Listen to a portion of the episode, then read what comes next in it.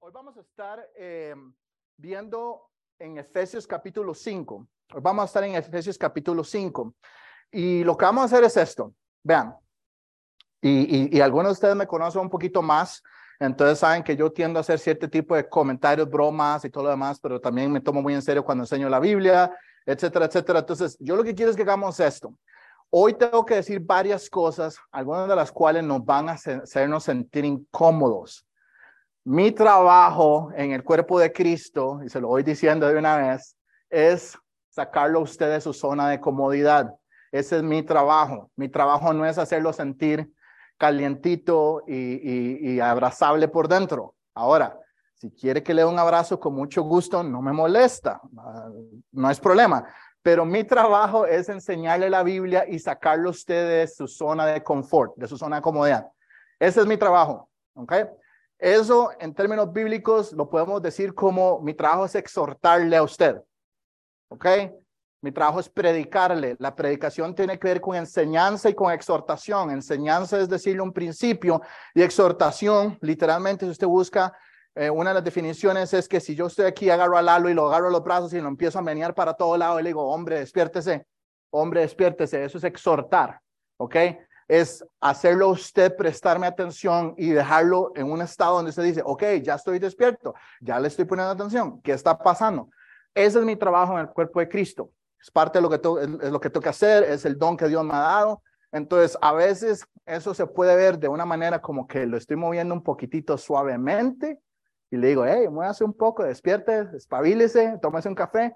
Y otra vez se siente como un bate de béisbol.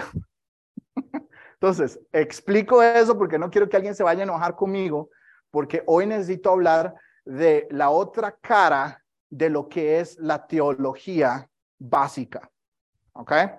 Will nos ha estado hablando un montón de que eh, saber de Cristo, ¿verdad? Y él decía, es que saber de Cristo no lo hace cristiano o no lo hace eh, un teólogo. Y tener conocimiento bíblico no lo hace usted una persona que sabe de Cristo. Y él ha estado haciendo mucho énfasis en la parte de que tener muchas letras, la Biblia les llama letras, que son estudios, como un fariseo.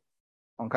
Los fariseos si usted no está muy familiarizado con el concepto, se lo voy a poner en principio, se lo voy a poner en, en un principio fácil de 2023.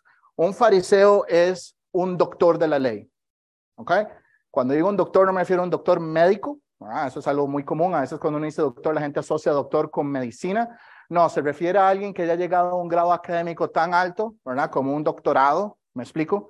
Que conoce tanto la información que tiene la cabeza como así de grande. Y entonces, una de las cosas que Will ha estado tratando de comunicarnos es, usted puede tener mucho conocimiento, pero si su conocimiento no es aplicado, entonces usted no está sirviendo como Cristo. Y yo quiero que hablemos hoy de un par de cosas. Una cosa es que Will tiene un problema con aquellos que tienen mucho conocimiento y no lo aplican. Yo tengo un problema con aquellos que quieren hacer mucho en el ministerio, pero no quieren aprender su Biblia. Y la razón es Chan, chan, chan, chan. Adivinen cuál es mi trabajo en la iglesia. Mi trabajo es estar a cargo de todo lo que es formación bíblica. Desde el día que usted entra por esas puertas hasta el día que lo puedo ayudar a montarse al LFBI, que es nuestro instituto bíblico, hasta el día que usted se gradúa, estoy hablando de un aproximadamente de cinco a seis años de entrenamiento bíblico. Ese es mi trabajo. Entonces, yo tengo una situación o un, o un problema cuando alguien quiere quedarse en el otro espectro de lo que decía Will, que es, vengo a servir, sirvo, sirvo, sirvo, sirvo, pero no conozco a Cristo, no me esfuerzo, no le pongo ganas a aprender y entonces somos neófitos teológicamente hablando. Y voy a explicar eso, porque no quiero que nadie vaya a acusarme de que es una palabra rara. Neófito, si usted lo busca en, su Biblia, es una palabra bíblica para decir alguien inexperimentado, en otras palabras, un novato. ¿Ah? Y para los que les gustan deportes, un rookie. ¿Ok? Eso es lo que un neófito es. Y en Primera de Timoteo es muy claro que una persona que está en el liderazgo no puede ser un neófito. ¿Quieren saber por qué? ¿Qué creen ustedes que es la, razón más obvia? Una persona que no tiene conocimiento, pues entonces no va a saber cómo tomar decisiones sabias. Y usted necesita tomar decisiones sabias cuando lidera. ¿Ok? Entonces, para poder resolver este problema, tenemos que ser teólogos. Pero aquí es donde necesitamos explicar el balance entre lo que Will ha estado enseñando y lo que voy a enseñar hoy. Usted no puede ser un teólogo sin Cristo y usted no puede ser que usted es cristiano sin teología. Usted tiene que aprender a agarrar los dos mundos y saber cómo vivir en esos dos mundos. Y no quiero que nadie se me asuste. Un teólogo no es alguien que tiene una maestría o un doctorado, aunque el mundo así lo enseña. Teología significa el estudio de Dios. Teo es Dios, logía es estudio. La palabra teología se compone de esas dos raíces, donde es el estudio de Dios. En otras palabras, en este lugar donde estamos, si usted se aplica a aprender la palabra de Dios, usted puede ser un teólogo bíblico no un teólogo académico, que es la razón por la cual Will ha estado diciendo, ay, esto es tan terrible, saben tanta información, pero no viven a Cristo. Eso es un teólogo académico. Mi trabajo es ayudarle a usted a ser un teólogo bíblico, alguien que conoce a Dios, los principios de Dios en la Biblia, pero los aplica de manera bíblica, donde usted puede casar y no divorciar los dos conceptos de teología con ser cristiano. ¿Voy bien? ¿Me, estoy dando a entender? Ok, entonces, hoy vamos a hablar un poco de esto y este mensaje yo le llamé aproveche el tiempo, porque somos latinos y tenemos que hablar del tiempo, ¿cierto? Porque a veces no llegamos a tiempo. Eso es una broma. No, no me haga caso. ¿Ok? No, pero vamos a hablar de aprovechar el tiempo. Y por aquellos, vea, ese es el problema. Estaba tan acostumbrado a predicar en Costa Rica por tantos años, 15 años, 20 años, no sé, y se me olvida que muchos de ustedes no me conocen. Y en Costa Rica todo el mundo me conocía, nunca me decían el nombre, me decían el apodo, así era la confianza. Y entonces sabían que cuando estaba haciendo un chiste, todo el mundo sabía que estaba haciendo un chiste y nadie se ofendía. Entonces, pero aquí siento que tengo que explicar mis chistes y eso es un poco extraño. Entonces, estoy bromeando. Soy de Costa Rica y llegamos por lo menos 45 minutos tarde a todo lugar que vamos, ¿ok? Entonces nadie los está acusando de nada. Tengo una tica conmigo acá, tengo un par de ticos allá. Saben que tenemos el reloj completamente malo en Costa Rica y mi mamá llega dos horas tarde, ¿ok? Entonces, ahí está, listo. ¿Estamos bien todos? ¿Nadie se ofendió? Perfecto. Ok, aprovechemos bien el tiempo. Hoy vamos a hablar de aprovechar bien el tiempo y nuestro primer versículo para esta mañana es Mirad pues con diligencia cómo andéis, no como necios, sino como sabios. Eso es Efesios capítulo 5, versículo 15. Y vamos a ir frase por frase. Esto es lo que se llama, eh, eh, em, esto es lo que se llama predicación expositiva. Si alguna vez usted escucha a alguien decir, ah, bueno, es que yo llevé un cursito en la, en la universidad, un curso en el Instituto Bíblico y me enseñaron cómo hacer una predicación expositiva o una exégesis de un, de un pasaje yo le ayudo, se lo pongo en palabras sencillas. Lo que esa persona le está diciendo es que va a ir pasaje por pasaje de la Biblia, poniéndole el sentido de lo que es, básicamente explicando lo que Dios ya dijo. O secreto, como dijo Sam un día desde el púlpito. Yo nada más enseño lo que a mí me han enseñado por los últimos 25 años, porque usted no saca nada nuevo. Y si saca algo nuevo, ya uno se empieza a preguntar, ¿realmente soy tan inteligente para que Dios me dé revelación? O ese día comí mucha pizza y tengo agrura. No sé. ¿Ok? Entonces, y exégesis es una palabra pof pof o fina para decir cómo interpretar el texto bíblico. Y esto es una de las cosas que yo hago. Agarro la información que se enseña en el Instituto Bíblico y lo pongo en cualquier término sencillo de domingo por la mañana. Es lo que quiero hacer. Yo quiero quitarle a la gente el temor de que la teología y aprender teología solo lo puede hacer las personas que están en la universidad. Eso lo puede aprender cualquier persona. Si usted se aplica y pone atención a lo que vamos a hablar hoy, usted va a poder entender su Biblia al mismo nivel que personas que tienen una maestría. No estoy exagerando, le estoy diciendo. Mucho del material que enseñamos en el LFBI lo he visto en programas de maestría de universidades eh, reconocidas. Nosotros cobramos 40 dólares el crédito. Estas universidades, precisamente ayer estaba viendo una de estas, cobran 450 dólares el crédito. ¿Ok? Estamos hablando de una diferencia de que por, por unos 2 mil dólares, tal vez un poquito más, en cuatro años usted recibe la educación para poder entender su Biblia y explicar esto a alguien más versus 30 mil dólares. Me, me estoy dando a entender. No les estoy vendiendo algo menos. Le estoy diciendo, no necesitamos creer lo que el mundo nos enseña. Ahora, algunos de nosotros pasaremos por el proceso que quiebra billeteras de sacar estudios formales y nos va a costar dinero, porque algunos de nosotros Dios es lo que quiere que hagamos. Él tiene un principio y un propósito para ello, pero no todos tienen un propósito para ello. No todos tienen que ir a la universidad, no todos tienen que ir al instituto no todos tienen que sacar una maestría, no todos tienen que sacar un doctorado. ¿Me doy a entender? Sin embargo, todos necesitamos teología. Todos necesitamos el conocimiento y el estudio de Dios. ¿Ok?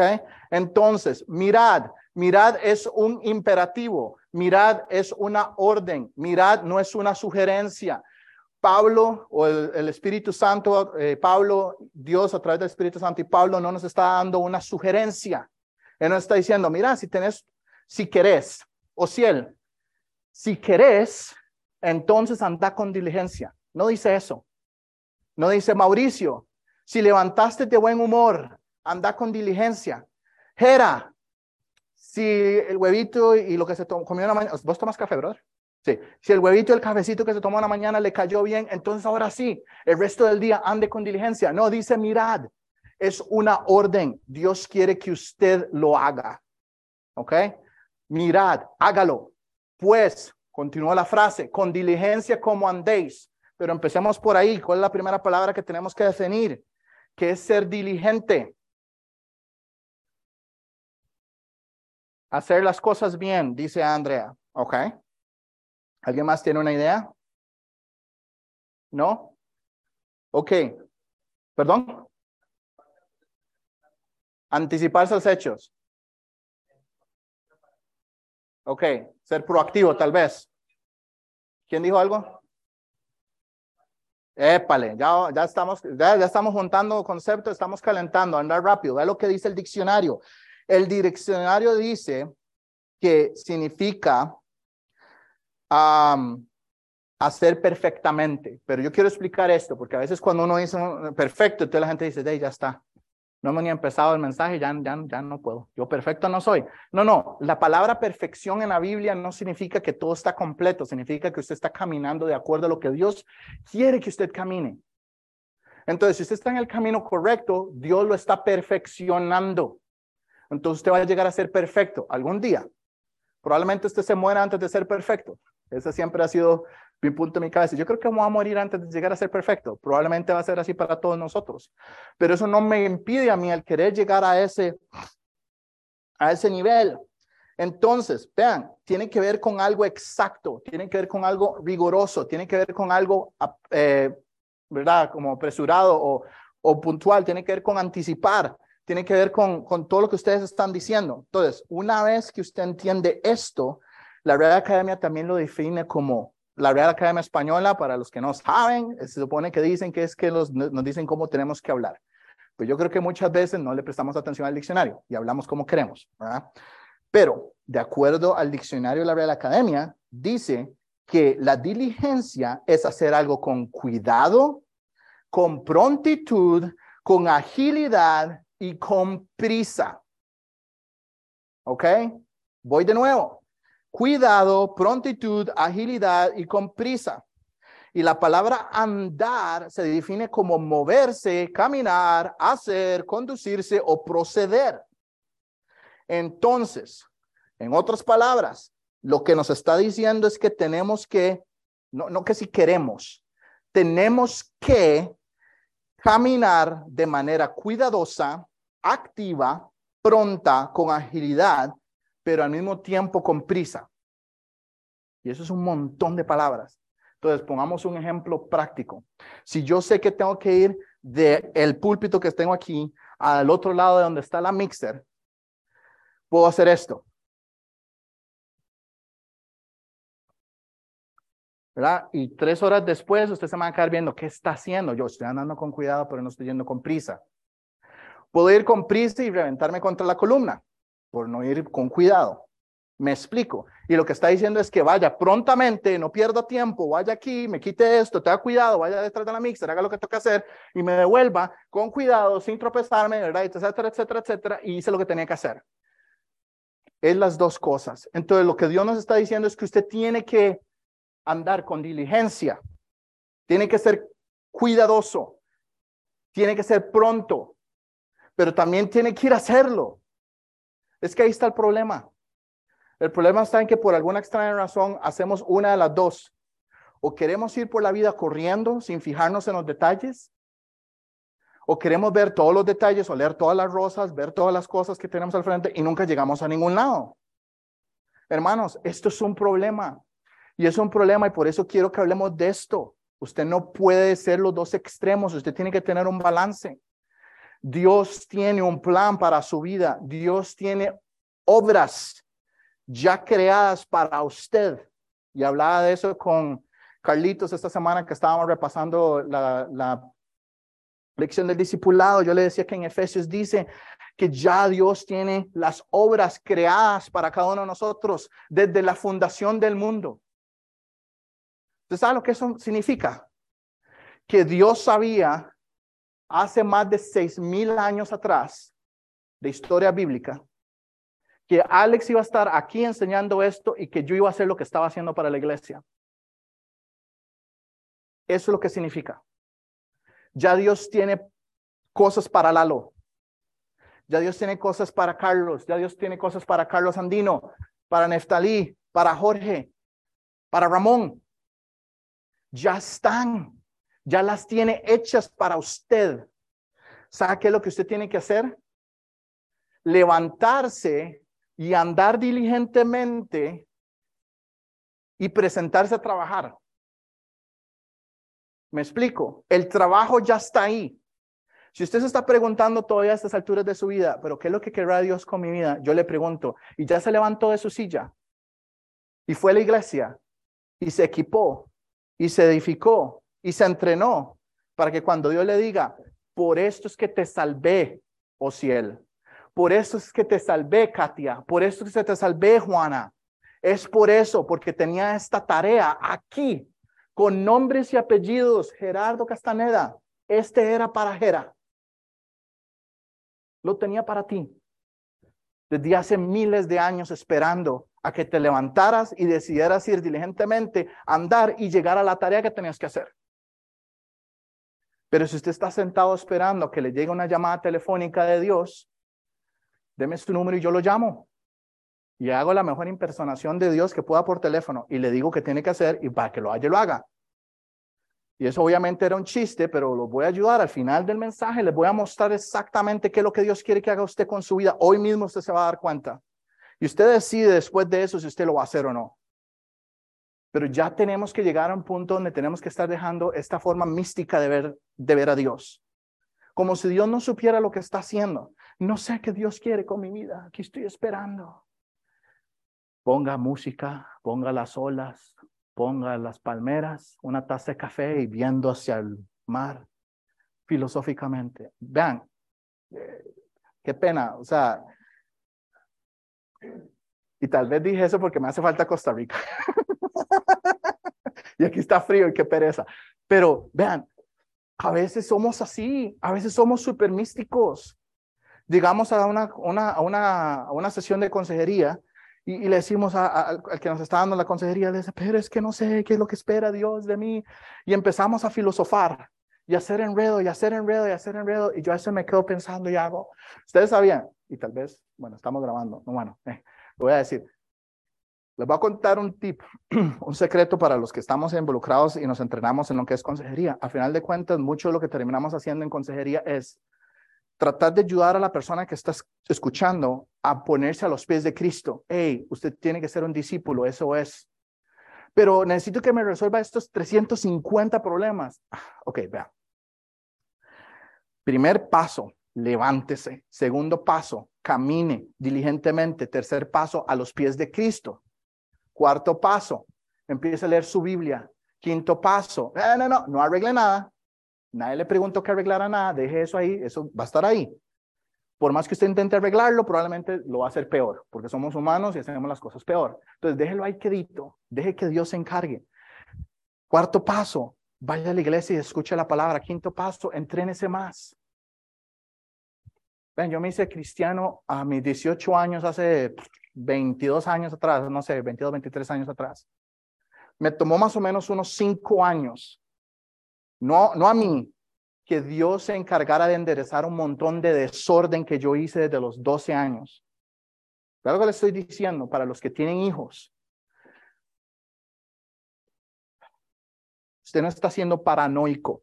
Ser un buen papá y estar viendo cómo sus hijos se comportan, sus necesidades y estar ahí para ellos no es ser paranoico o ser sobreprotector. Es su trabajo. La Biblia le demanda a usted que los entrene en la forma que tienen que ir porque el día de mañana ellos no, no, se, no se aparten, estoy pensando en, en versículo en inglés, entonces me cruzaron los cables, no se le aparten del camino que tienen que ir. Es un, es un versículo en la Biblia, ¿ok? Entienda esto, cuando yo tenía 12 años, yo no tenía una guía bíblica, toda mi familia eran católicos o son católicos, pues soy el único cristiano. Yo empecé a fumar y a tomar a los 12 años. Me empecé a involucrar en lugares que no tenía que involucrarme, empecé a andar con gente que no tenía que andar, que no tenía que andar a los 16 años. Yo ya estaba involucrado hasta con mujeres que no tenía que involucrarme. Chiquito de 16 años que tiene que estar haciendo eso. A los 17 años yo ya estaba pasando por todas las etapas de suicidio y depresión y ansiedad. Y a los 18 años fue cuando alguien llegó y me dijo, yo creo que necesito hablar con usted. Y yo dije, ¿ahora qué será? He estado orando por usted por seis meses y esto es lo que necesito decirle. La persona que más mal me caía en el colegio fue la persona que Dios usó para llevarme a los pies de Cristo.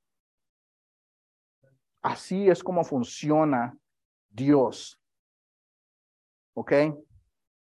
Vean, y me tomó de los 18 a los 20 y algo que Dios reenderezara el desmadre que yo tenía de vida con 12 años de edad. ¿Usted entiende lo que le estoy diciendo? Ahora piense en su vida. Si usted sigue yendo por su vida a los 20, a los 30, a los 40, a los 50 y no se pone serio en su andar bíblico, ¿cuánto más trabajo cree usted que va a tomar para que Dios enderezca todo eso que usted hizo? Dios puede hacer esto, pero ¿sabe qué es el problema? Dios no quiere hacer esto. Dios quiere verlo usted pasar por un proceso donde usted confíe en Él donde usted se someta a su voluntad, donde usted diga, listo, me está costando, y él le dice, ¿quién soy yo? No soy el alfa, no soy el omega, no soy el dueño de todo, no fui el que creé todo. ¿Usted realmente cree que su problema es tan grande para que yo no lo pueda resolver? Pero tenemos que someterlos, tenemos que andar, no como necios, sino como sabios, continúa diciendo, no como necios, sino como sabios. Un necio es una persona que no sabe, es una persona ignorante, es una persona que debería de saber algo, pero no lo sabe. Vean, no estoy tratando de ser grosero, pero algunos de nosotros somos necios porque somos bien cabezones. Sabemos que tenemos que aprender de palabra de Dios, sabemos que tenemos que someternos y ahí vamos. Yo lo arreglo porque soy muy bueno para arreglar cosas y después estamos en un problemón porque no, no lo podemos arreglar. Dios nunca pretendió que usted lo pudiera arreglar. Lo que Dios quería era que usted dependiera de Él. Es así de sencillo. Pero si pudiéramos entender esto, este principio tan básico, Dios quiere arreglar nuestro problema para demostrarnos qué tan grande es Él, no qué tan grande es usted, no qué tan carga es usted, no qué tan habilidoso, qué inteligente es usted. No funciona así. ¿Qué es un sabio? una persona que muestra conocimientos profundos en una materia, ciencia o arte. Puede ser alguien cuerdo o puede ser alguien prudente. En algún momento de lo que acabo de decir, dije que tiene que tener una maestría o un doctorado en teología para poder ser sabio. No, ni lo voy a decir, porque eso no es lo que enseña la Biblia. La sabiduría proviene de Dios. Si quiere sabiduría humana, vaya a la universidad y vean. Y aquí voy a hacer un gran, ¿verdad? Yo fui a la universidad, vine a los Estados Unidos para seguir estudiando. Voy a seguir estudiando, voy a gastar mucho dinero en mis estudios. Ese es el camino en el que me puso Dios a mí, pero no es el camino que lo puso Dios a usted. Y está bien, está bien si ese no es lo que Dios quiere que usted haga. Pero conocerle a Él no tiene nada que ver con tener estudios académicos formales. Cero, cero, nada. Usted puede aprender de Dios hoy a través de nuestro proceso que tenemos acá y le cuesta mínimo. Inclusive algunas de las cosas que enseñamos ni siquiera cobramos. Es así de simple. Pero va a depender si usted quiere pasar de ser un necio, ignorante, que no tiene conocimiento, que no sabe lo que debería de saber, a una persona que tiene conocimiento profundo en una materia de la Biblia. Es su decisión. Dios se lo va a dar, pero usted tiene que decidirlo. Usted tiene que levantarse y andar diligentemente hacia ese lugar. Porque si usted no se levanta, vea, pero ni aunque yo lo levante usted con una grúa, usted va a aprender su Biblia. Y no es mi, no es mi trabajo. Lo siento, yo no voy a ir a su casa y lo voy a sacar de su casa para traerlo a clases. Y lo peor de todo, acabo de decir eso, pero nuestras clases son en línea. Y a veces hasta nos da pereza sacar el celular y poner YouTube y llevar el curso. Y yo digo, es el colmo. ¿Qué, tan ¿Qué más fácil lo queremos hacer? Algunos de nosotros vamos a sus casas a enseñarles la Biblia. Ay, hermano, es que hoy, hoy no hice la tarea. Ay, hermano, es que, es que hoy, hoy no puedo porque, porque me golpeé el dedito gordo del pie, el, chiquitito. Y no puedo, y yo digo, pero el que va a manejar a su casa soy yo, usted no está yendo a ningún lado. Ay, sí, pero es que estoy todo el rato pensando en el dedo gordito. No puedo, no puedo, mi cerebro no funciona porque me duele el dedo gordito yo sé que estoy tratando de ser chistoso, pero es porque si digo algunos de los ejemplos que, que conozco, alguien se va a ofender. y va a decir, está hablando de mí, ¿verdad? pero así somos. Ponemos excusas. Yo ya no sé, o sea, yo a veces me pregunto, ¿qué más queremos?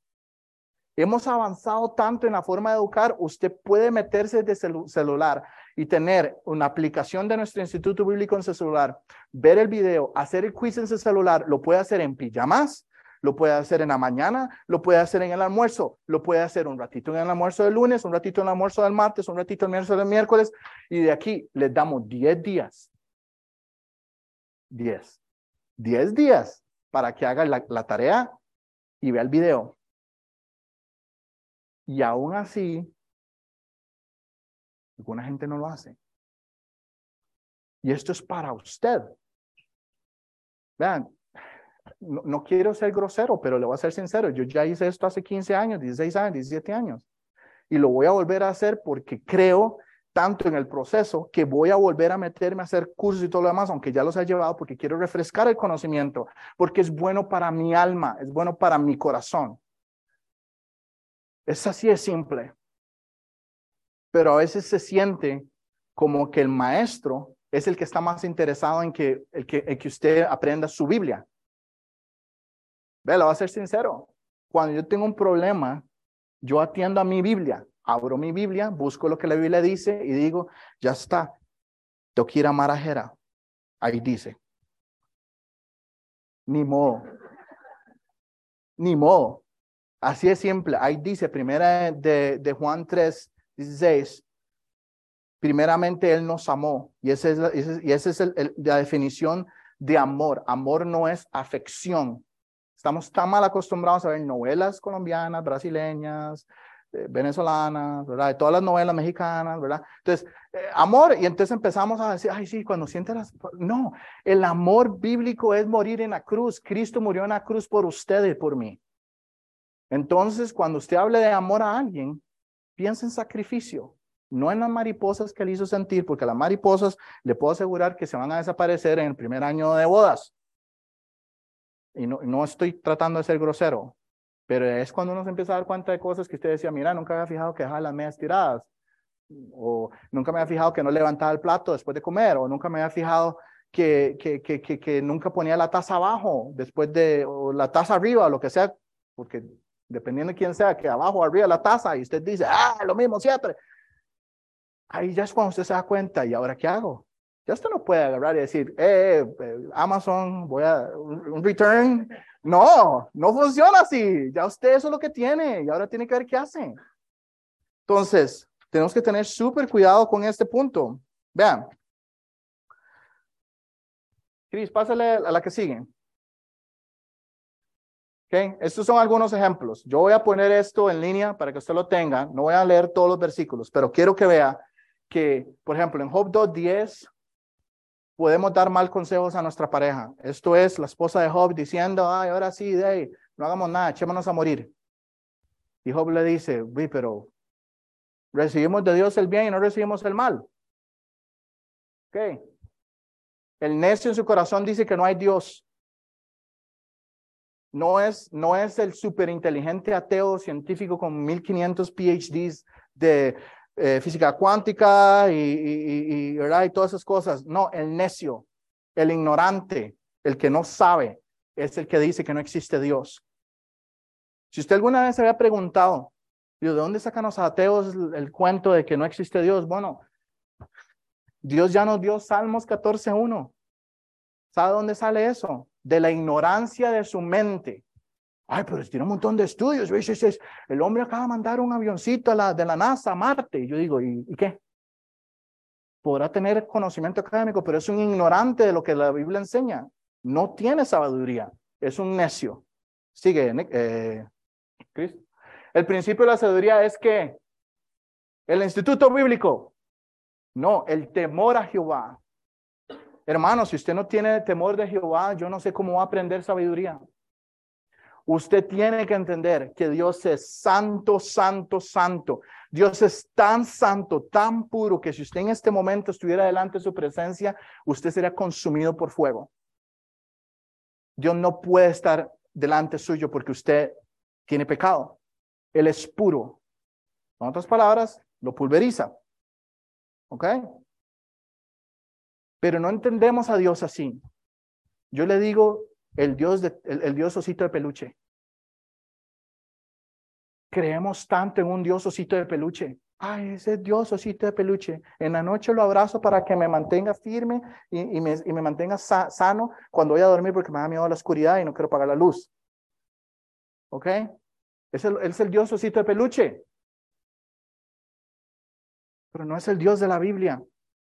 Es el Dios osito de peluche. Ando, ando molesto, ando enojado, pongo el osito en una esquina y hago trompitas. Hmm, ya no quiero hacer nada. No es el Dios verdadero. El Dios de la Biblia es fuego consumidor. El Dios de la Biblia es Dios creador. El Dios de la Biblia va a dar juicio. ¿Qué clase de Dios tiene usted? Yo le voy a decir el mío. El Dios en el que yo creo que es el Dios de la Biblia dice que yo tengo que temer porque Él es capaz de mandar un alma al infierno. Ningún otro ser es capaz de hacer eso. Y porque yo sé que tengo a Cristo, sé que entonces Él me ha salvado y me va a dejar entrar al cielo. Pero ese es el Dios verdadero, el de la Biblia, no un osito de peluche.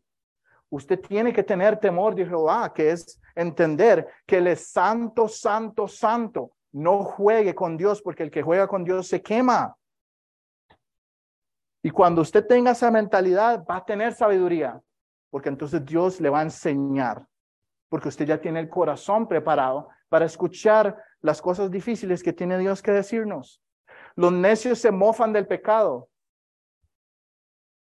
¿Se mofa usted del pecado? ay, eso no es nada, es una mentirilla blanca. Vean, así crecí yo. Yo me acuerdo, especialmente creciendo en, con un trasfondo de iglesia católica. En Costa Rica, el 80 y... Hace 20 años era como un 90%, ya bajó como el 75% de las personas en Costa Rica profesan ser todavía católicos, tal vez no practicantes, pero lo dicen. Y una de las grandes mentiras que me enseñaron a mí en mi juventud es que mentir no es mentir. Existe mentir y existe decir una mentirilla blanca. Una inocente. Esa no, esa no hace daño a nadie. Es la que decís cuando vas tarde al trabajo y se te ponchó la llanta y, y, venís en el bus. Esa es la, o venías a pie. Esa es la que el perro se me comió la tarea, eh, pero vos no tenés perro.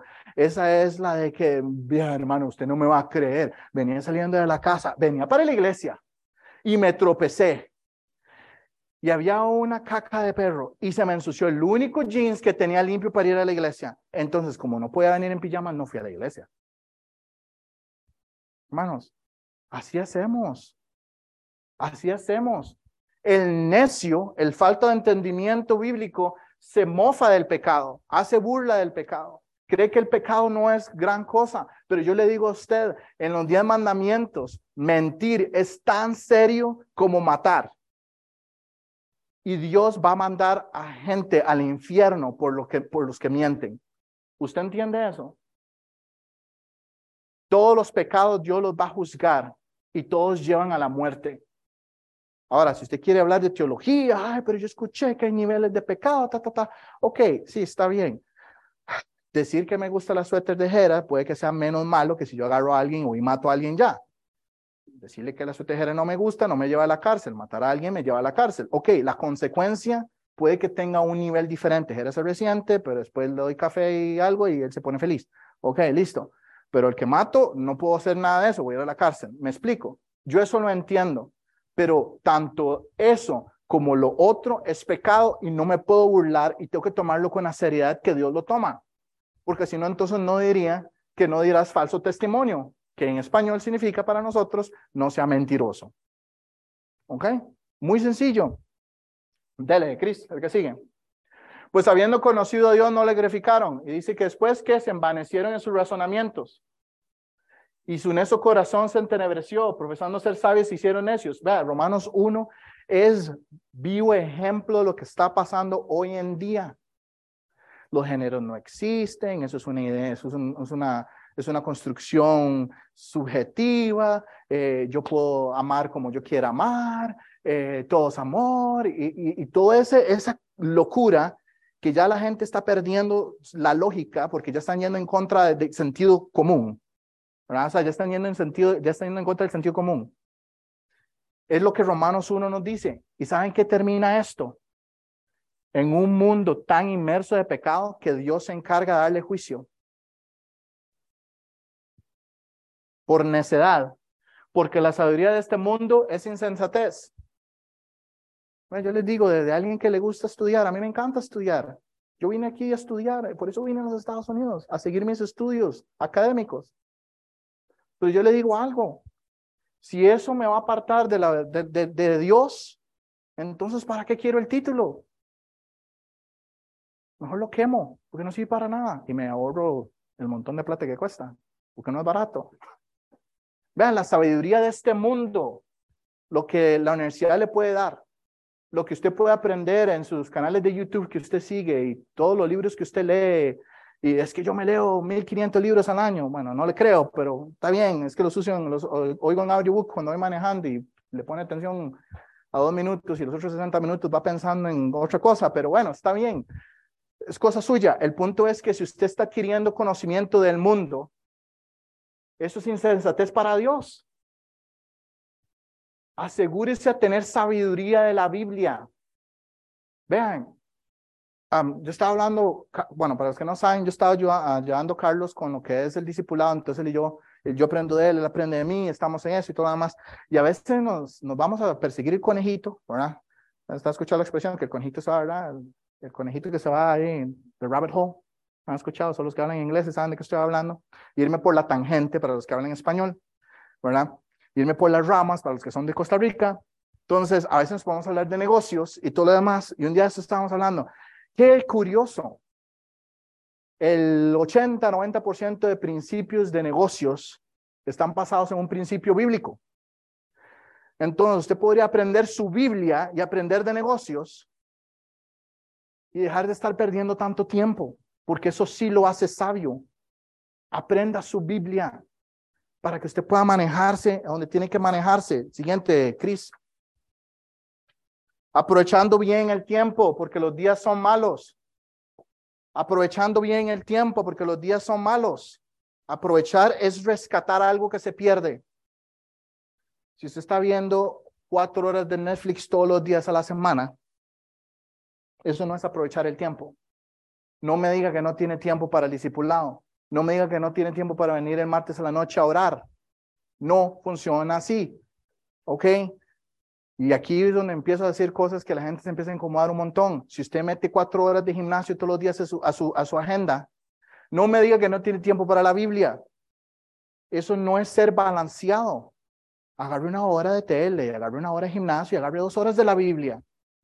O una hora, está bien, porque dos horas alguien va a decir, ay, pues es un montón. 30 minutos, pero comience por algún lado. Es que el problema es que, bueno, es que como no le voy a dedicar suficiente tiempo a la Biblia, entonces, ¿para qué empezar hoy? Mejor empiezo mañana. ¿Y sabe qué es el problema de cuando uno dice que empieza a hacer algo mañana? De mañana nunca llega. Esa es la realidad. Siempre es mañana y nunca empieza aprovechando bien el tiempo, porque los tiempos son malos. Siguiente, Cris. Así que si tengamos oportunidad, hagamos bien a todos. Porque en vez de estar ahí sentado en el sofá, no se levanta y va a ayudar a alguien que está pasando por una enfermedad, le compra algo a comer y se sienta a pasar tiempo con los hermanos? Platiquemos, es un buen ejemplo. Vean, alguien me preguntó un día, en, Alex, ¿es en serio? Y yo, ¿es en serio qué? Que a veces uno dice tantas cosas que a veces yo no estoy seguro de que todo lo que me están preguntando que sí es en serio. Y yo probablemente sí, pero yo también hago muchas bromas, entonces, este, oh, eh, ¿qué es lo que dije? ¿Es en serio? Pero refresca la memoria. Es en serio, vamos a hacer un ministerio para enseñarle a los hermanos a pasar tiempo juntos en sus hogares. Y yo dije, sí, porque me da vergüenza decirlo. Pareciera ser que la única forma que alguno de nosotros pasemos tiempo con nuestros hermanos de la iglesia. Ah, y aquí voy a caer malísimo, pero viene un partido de los Chiefs y invitamos al barrio completo y les hicimos hamburguesas y perros calientes a todo el barrio, ¿verdad? Pero los de la iglesia, Vea, pero ni un café los invitamos. A los de la iglesia, cuando estaban enfermos, no los fuimos a visitar. A los de la iglesia, cuando necesitaban una comida porque, no sé, tuvieron un bebé o lo que fuera, somos los últimos en meternos en la lista para ir a apoyar. Pero es cualquier otra cosa y somos los primeros. Din dun, ya llegué yo, aquí traje los chips. El colmo, es el colmo. Hagamos bien a todos, mayormente a la familia de la fe. Andad sabiamente para con los de afuera. Algunos de nosotros pasamos más tiempo con nuestros amigos de afuera, trabajo, gimnasio, qué sé yo, hobby, deportes. yo no me quiero meter en lo que usted haga con su tiempo libre porque no quiero que se meta en lo que yo mi tiempo libre. No, son bromas. yo, no yo no le voy a decir qué hacer con su tiempo libre. Yo, yo nada más le estoy diciendo, o con cuál es su hobby. Yo no tengo problema si usted le gusta jugar bingo o lo que sea. Yo no tengo problema, es en serio. Mi problema no es con la actividad en sí, mi problema es con la cantidad de tiempo que invertimos en la actividad. Porque si somos balanceados, Dios nos ha dado 24 horas. Ahí usted puede meter dormir al gimnasio y ver tele, leerse alguna historieta, leerse un libro, leer su Biblia, trabajar. Sí se puede educar a los niños, ir al parque, sí se puede. Aprenda a balancearlo.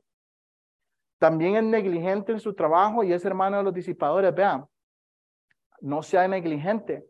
Porque cuando usted es negligente, usted termina andando con el que dispersa. Disipador es una persona que no, no, no, no ayuda, más bien dispersa, afecta a la obra. Ese tipo de amistades no son buenas para usted. Lo siento, pero no lo son. Eh, siguiente, Cris. Por eso te digo, hermanos, que el tiempo es corto. Vamos a ver. Ok, esto es 1 Corintios capítulo 7.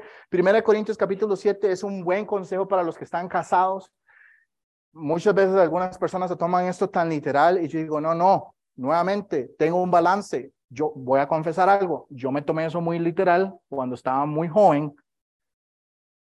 Acabo de decir eso y ahora me puse a pensar que ahora me siento muy viejo, pero cuando, tenía, cuando estaba más joven, okay, venía casándome hace unos 12 años, venía casando con Ash, yo estaba metido en la iglesia 24/7, ¿ok? Y entonces yo me tomé muy a pecho de que el tiempo es corto, entonces los que tienen esposa como si no la tuviesen, y los que lloran como si no llorasen, y los que se alegran como si no alegrasen, y los que compran como si no poseyesen, y los que disfrutan de este mundo como si no lo disfrutasen, porque la apariencia de este mundo se pasa. Y es un buen principio, mantener la visión donde tiene que ir. Usted tiene que trabajar para la, la obra de Cristo. Pero, pero, si usted quiere tener un matrimonio feliz, tienen que aprender a tener un balance. No todo puede ser trabajo, trabajo, trabajo, trabajo, iglesia, iglesia. Y vea lo que les estoy diciendo. No todo puede ser iglesia, iglesia, iglesia, iglesia, iglesia, iglesia, iglesia, iglesia, iglesia, iglesia. Iglesia el domingo, iglesia el lunes, el martes, el miércoles, el jueves, el viernes, el sábado, ¿verdad? Y entonces ahí vos estás. Soy un santo. Todos los días en iglesia. Y tu esposo está en casa. ¿Y cuándo me va a llevar a tomarme un cafecito? O que sea como para conversar de nuestros problemas de los que tenemos dos hijos que están creciendo y qué sé yo, tal vez usted ocupa escuchar lo que sus hijas hicieron hoy en la mañana y usted puede andar dando vueltas que iglesia, iglesia, iglesia, porque es súper santo en la iglesia todo el día. ¿Ven el problema? Los dos extremos son malos. ¿Ok? Entonces, sí, el tiempo es corto, pero aprenda a tener un balance. Siguiente, Cris. Por tanto, no seáis insensatos. Insensato significa necios, sin entendimiento, faltos de entendimiento, sino entendidos. ¿Ok? Vean que aquí está la palabra y el antónimo, el bueno, el positivo y el negativo. No ser insensato, ser entendido, es la contrapuesta de lo que Dios está diciendo, del entendido, de cuál sea la voluntad del Señor. Next, eh, Chris. Ok, voy a volar por esto porque necesito un par de minutos para enseñarles la parte práctica. La voluntad general de Dios es que usted sea conformado a la imagen de Cristo, que usted se arrepienta, que usted sea santificado. Santificarse es el proceso de crecer en la palabra de Dios. ¿Ok? que usted sea glorificado. Algún día usted va a ser arrebatado y va a, llevar, a ser llevado a la presencia de Dios. Usted tiene un propósito. Su propósito en este mundo no es venir nada más a oler las rosas. Créame, si yo pudiera estar en la playa en Costa Rica ahorita, estaría muy contento. Pero yo no me puedo sentar ahí y no hacer nada. Dios tiene un propósito para nosotros. Cada uno de nosotros tiene algo que hacer. Entonces, la voluntad general de Dios es que usted sea formado a Jesús que usted tenga un arrepentimiento de verdad, que usted sea santificado y que usted sea glorificado. Next. Cosas específicas de la voluntad de Dios. Que nadie perezca. Entonces, hermanos, hay que ir a evangelizar. Ay, es que es tan fácil venir el domingo en la mañana, pero no le comparto el Cristo a nadie. Entonces mi pregunta siempre ha sido esta. ¿Y cómo sabe usted que usted tiene a Cristo?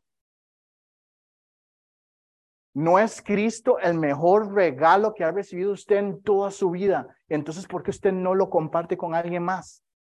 ¿Se acuerdan los amiguitos de la actividad, a los que les hice hamburguesas y perros calientes? Se los invité porque está el, Super Bowl o qué fue que estoy haciendo. Yo no sé. Yo no veo muchos deportes por aquello que alguien. Y no tengo problemas si usted ve deportes, es que hago otras cosas. Entonces, no les voy a contar cuáles son mis hobbies, pero. pero entonces, ¿y usted compartió de Cristo con ellos? Porque vean, yo les digo, si usted hace eso con toda la intención de alcanzarlos y evangelizarlos, por toda esta razón, invíteme y yo voy y lo hago y yo le ayudo. Es en serio, no es que tenga un problema con un partido, ¿ok? Y, Willy y yo hablamos de esto un día porque él me dijo, es que vos, no te gusta el deporte. Y yo le dije, sí, pero yo no tengo problema con que alguien vea deporte. Pues yo sé que él es muy fan y, y si no saben, yo conozco a Willy desde hace 22 años. Entonces jugábamos fútbol juntos, jugábamos basquetbol juntos y yo sé que él es muy de, mucho de deporte. Yo lo hacía pues porque me gustaba el ejercicio, pero no soy fan, digamos. A mí me da igual quién ganó y quién perdió, yo no le pongo atención. Yo no tengo problema con que usted haga eso. Eso está bien. Pero entienda, no es simplemente para pasar el tiempo. Usted tiene que tener una meta final. ¿será que si yo levanto esto, tal vez entonces voy a poder abrir una oportunidad para hablarle de Cristo a mi vecino? ¡Wow! Qué poderoso está eso, porque Dios quiere que usted testifique, que demos gracias de todo. ¿Está gracias de todo? ¿O es de esos que se pasan quejando todo el día?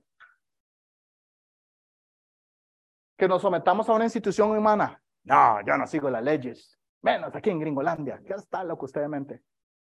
Vean, hermanos, no podemos ser así. Dios quiere que nos sometamos a una institución humana. Hay leyes y hay, reglamentos por una razón. No podemos hacer lo que nos da la gana. Que seamos buenos empleados. Ahí me salvé, soy jefe propio.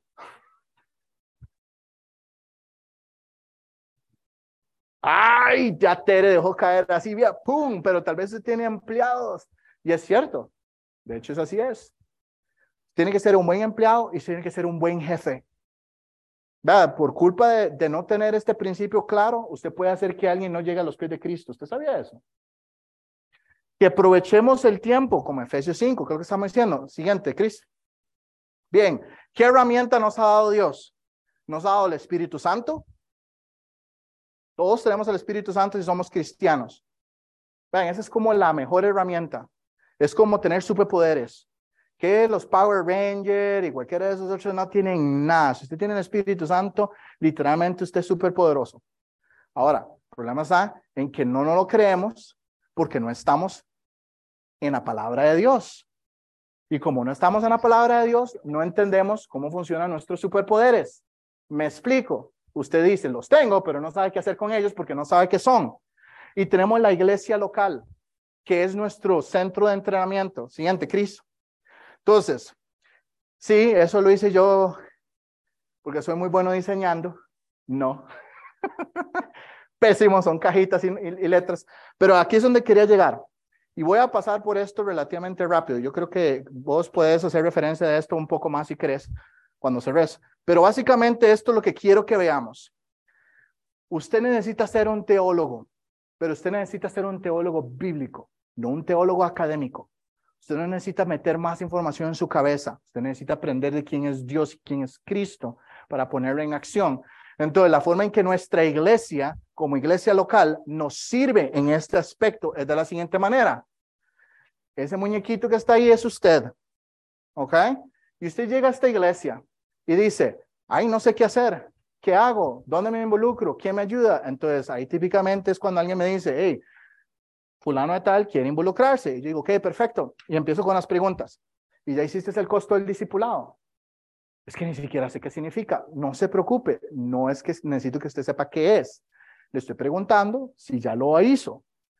No, ok, mi trabajo es guiarlo por este proceso. Entonces yo digo, ok, aquí vamos a aprender un poco la introducción de qué es ser un discípulo de Cristo. Eso es lo que es. Y le voy a dar una herramienta, le voy a dar material, le voy a dar versículos. Y usted va a empezar a decir, ah, mira, yo no había pensado en esto. Ok, listo, ¿cómo me lo, ¿Cómo lo agarro? ¿Cómo lo muevo? Ok, empieza usted a investigar y usted tiene un folleto donde usted puede repasar los versículos. Y después va a tener hermanos y hermanas donde puede ir a preguntar. Puede que eso no lo logre todavía convencer a ser un miembro. Muy común. Entonces, típicamente lo que pasa es que alguien dice, quiero ser discípulo. Ok, entonces le ayudamos a que se involucre en el discipulado 1, que es otro material que nada más y nada menos información bíblica pero aquí está el secreto. El poder del discipulado uno no está en el libro, está en la relación del discipulador-discípulo. Porque lo que estamos haciendo es ayudarle a usted que se involucre en nuestra iglesia y tenga un amigo o una amiga en que confiar sus problemas para que hablen bíblicamente de esto. No nos interesa que se haga un genio académico, porque si tiene el libro, puede buscar en la página 25 que decía el versículo X y adivinen que la explicación viene ahí. Entonces, es, es autodidacta. Y después usted llega acá y dice, mira, ahora que lo pienso, yo debería serme miembro de esta iglesia, porque me gusta lo que enseña, me gusta lo que hacen y quiero ser una persona funcional de eso. Entonces, por eso está esta cajita aquí, que puede ser aquí o puede ser aquí. La cosa es que en algún momento, en esta parte, se espera, ya sea al principio o después de que termine el discipulado uno, diga, mira, yo debería serme miembro porque no leo la lógica. Voy a esa iglesia, ya tengo un año y medio de estar comprometido, que es lo que normalmente puede pasar entre costo discipulado, discipulado y asistencia. De sí, yo creo que ya estoy aquí involucrado. Debería de hacerlo. Y después decimos, quiere aprender hermenéutica. ¿Qué es hermenéutica? ¿Cómo estudiar la Biblia? Simple. Herramientas para aprender a usted a leer su Biblia devocionalmente, pero sacar información para su vida. Eso es todo. Eso es hermenéutica. Nos gusta usar nombres raros, pero eso es todo lo que es. Cómo entender y cómo estudiarla. Y aquí está el discipulado 2. Es un año, son dos semestres. Y yo le ayudo en esa parte también. Y después usted dice, me gustaría saber un poco más porque me gustaría poder ir a enseñar todo esto a alguien más. Ok, entonces aquí hablamos un poco de si vale la pena y si vale la pena, pero no todos deciden ir al FBI. Y eso está bien, ¿ok? Si ustedes ven, yo puse que ahí hay un pilar abajo, o un, ¿verdad? Que es clase hispana. ¿Qué creen ustedes que significa que todo esto esté montado en la estructura, en el caso de nosotros, de la clase hispana? ¿Quién? ¿Quién me dice? ¿Quién me dice? ¿Quién me dice? El dibujo está perfecto. No me diga que no entendió mi dibujo porque está perfecto. Ah, ¿Fíjese? No, le voy a dar la respuesta, tranquilo, no era un juicio. Va en las ruedas del ministerio en español. En otras palabras, no nos vamos a hacer, no nos vamos a hacer gorditos académicamente. Vamos a poner todo esto en las ruedas del ministerio. En otras palabras, si usted está involucrado ahí, tiene que estar sirviendo en la clase en español. Y usted dice, pero es que yo apenas estoy en costo discipulado, vengo llegando. ¿Y qué? Hacer hospitalidad es tan difícil. Es abrir la puerta y dar buenos días. Traer el refrigerio es tan difícil. Andrea, una pregunta. ¿Qué, qué, ¿Cuántos libros de la Biblia o Caleb, cuántos libros de la Biblia se leyeron ustedes para hacer el yogur hoy? ¿Cuántas clases de teología llevaron? Nada. Tranquilo, bro. Responda con, responda con ganas. Andrea se escondió y Caleb. Nada. Porque para poder servir así, usted no tiene que tener una maestría o un, doctorado en la Biblia. Tratemos de tener sentido común en lo que hacemos. ¿Tiene sentido? Aprovechemos el tiempo haciendo, pero también estudiando y aprendiendo. La estructura existe. Esto son cinco o seis años de su vida. Es un compromiso y no lo va a hacer solo. Alguno de nosotros va a estar con usted de la mano y lo va a llevar, pero hay que hacerlo. Entonces, Mau. Gracias, Alex. Eh, solamente quiero cerrar con una cosa pequeña.